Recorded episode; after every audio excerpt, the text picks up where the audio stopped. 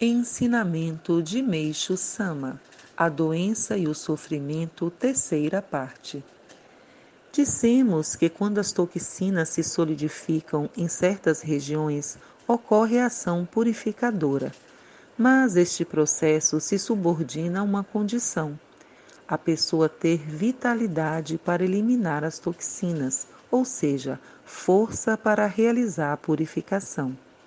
Para tanto, é necessário que ela seja relativamente saudável, isto é, que o seu metabolismo se processe de forma bastante ativa. Baseada numa interpretação errônea, a medicina tenta impedir o processo de purificação, enfraquecendo a ação metabólica, isto é, debilitando a saúde da pessoa. O único meio para isso é o remédio. Em verdade, os remédios são venenos por natureza e, justamente por esse motivo, fazem efeito. Poderão achar estranho, mas o fato é que, ingerindo tais venenos, o corpo enfraquece, o que faz diminuir a purificação e, na mesma proporção, o sofrimento. Dessa forma, a medicina tem a ilusão de que está curando. Mas isso não se restringe apenas aos remédios inclui todas as formas de tratamento. Por exemplo, tentar diminuir a febre com bolsas de gelo, fazendo com que as toxinas dissolvidas voltem ao estado sólido. Quanto ao repouso absoluto, é a melhor maneira de enfraquecer o corpo por sua imobilidade, sem nenhum exercício.